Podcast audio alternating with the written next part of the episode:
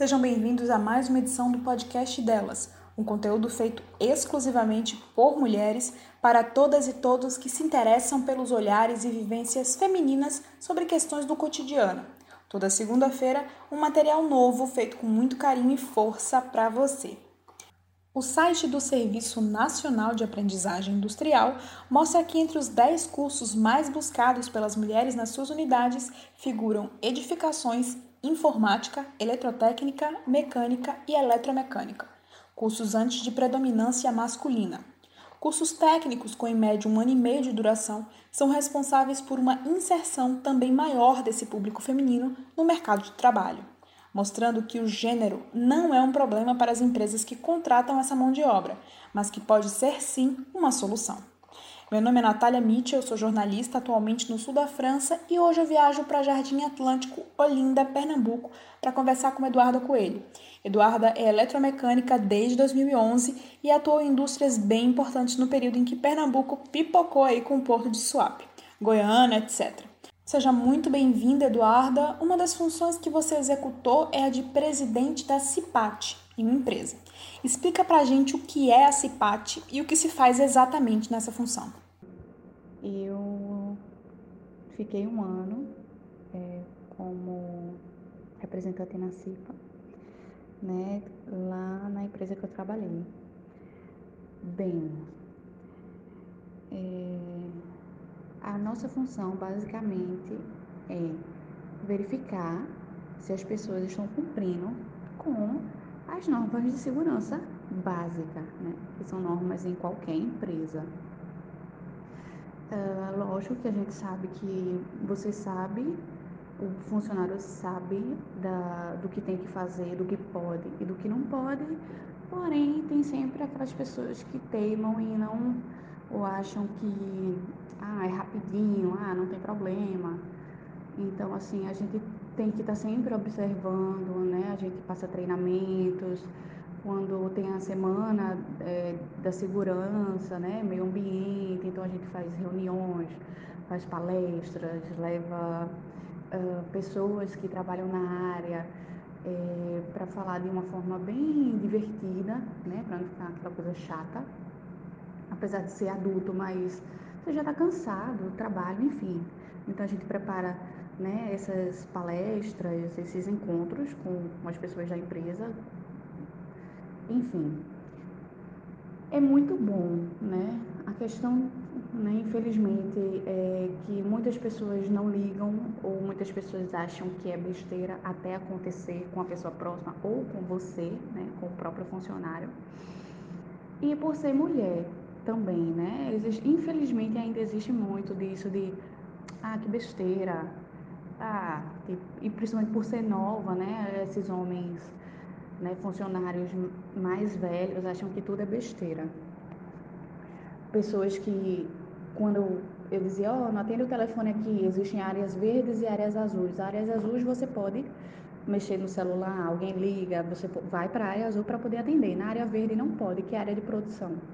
Né? Então, assim, a pessoa está ali no telefone na área verde, ó, oh, vai ali para a área azul, não sei o quê. Ah, que besteira.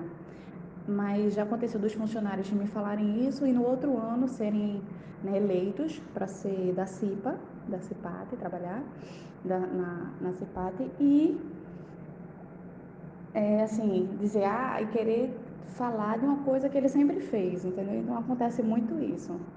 Né? Enquanto você não é da comissão interna, né? Então você não liga, mas quando você é, você quer que as pessoas lhe obedeçam, entre aspas, assim, né? Sigam as suas recomendações. E é um caminho de duas mãos, né? Você faz para a pessoa fazer também, né? O, o exemplo tem que ser seguido por todos. Você sentiu alguma diferença no tratamento por ser mulher trabalhando numa área em que a predominância é masculina? Bem, eu lembro que quando eu entrei para fazer o treinamento, na verdade o teste, uh, o teste de mecânica, né? Eu lembro que a empresa parou, a empresa parou para poder me ver fazendo teste, porque as salas dos coordenadores são todas de vidro. Aí, tudo bem. Eu entrei para trabalhar em uma máquina, que seria, que é, na verdade, a máquina piloto da fábrica, O que seria isso? A máquina piloto é uma máquina que quando os engenheiros, o, o pessoal resolve fazer alguma adaptação para melhorar é, a produção, ela é testada primeiramente nessa máquina. Caso dê certo, é implantada nas outras máquinas. E eu fui, eu entrei para substituir o técnico dessa máquina. Então, é, eu, ele praticamente não me ajudava em nada. Ele dizia: Você não é técnica? Se vire. Tudo bem, graças a Deus trabalhavam pessoas maravilhosas com ele, né? Que me ajudaram muito. E estava abrindo uma área nova, que é o projeto Leão, é o projeto de tubos. E todo mundo queria ir para essa área nova.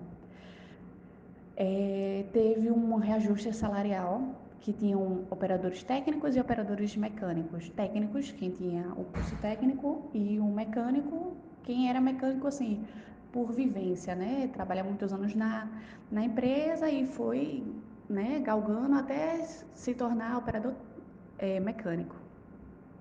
Então, esse rapaz, ele era operador mecânico, esse senhor, na verdade, ele era operador mecânico. E teve um reajuste salarial. Quem era operador técnico, quem tinha o curso técnico, iria receber mais do que o operador mecânico, que antes era o mesmo valor dos dois. E ele ficou muito arretado comigo, porque simplesmente eu ia ganhar mais do que ele. Eu tinha acabado de entrar na fábrica. Enfim. E depois ele disse: treine muito, porque eu vou para o projeto novo e você vai ficar responsável pela máquina. Eu disse: tranquilo. Até que o meu supervisor me chamou e me passou para a área nova. Disse que, como as máquinas estavam chegando, eles precisavam de uma pessoa mais nova, que entendesse de computador, papapá, para elaborar treinamentos. E eu te, cheguei, os búlgaros foram máquinas que foram específicas para a empresa, foram fabricadas só para essa empresa. E os búlgaros vieram né, para mostrar como trabalhava, tudinho, papapá.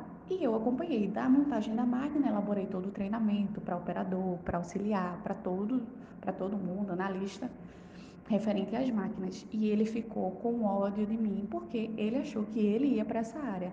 Mas assim, em momento nenhum eu pedi. Então, enfim, né? Complicado. Enfim. E depois, quando chegaram é, os funcionários para trabalhar na máquina, nessa área nova, existiam muitos técnicos e operadores que já trabalhavam na área de tubos há muitos anos.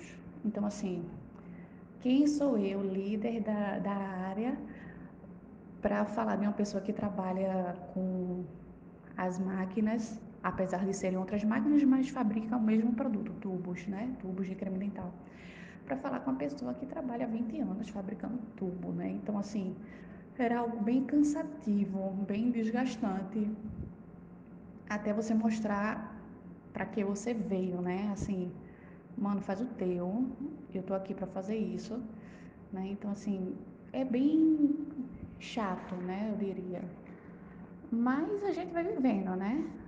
quando, com o tempo eles aprendem a respeitar, né? Quando você mostra o seu trabalho, realmente o quanto você é competente, que não é porque você é nova ou é mulher ou sei lá qualquer outra coisa que seja que você não pode executar um, um trabalho que ele também faz, entendeu? Muito obrigada, Eduarda. Eduarda é uma camaleoa profissional, como eu gosto de dizer. Ela já atua em outra área cheia de certificados também. Deu curiosidade? Vai no nosso box de informações, segue a Eduarda nas redes sociais e descobre mais sobre a empresa dela.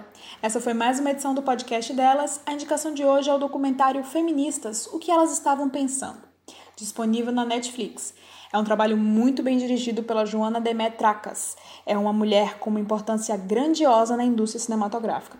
Siga a gente nas redes sociais, nosso Instagram é delaspodcast. Até a próxima!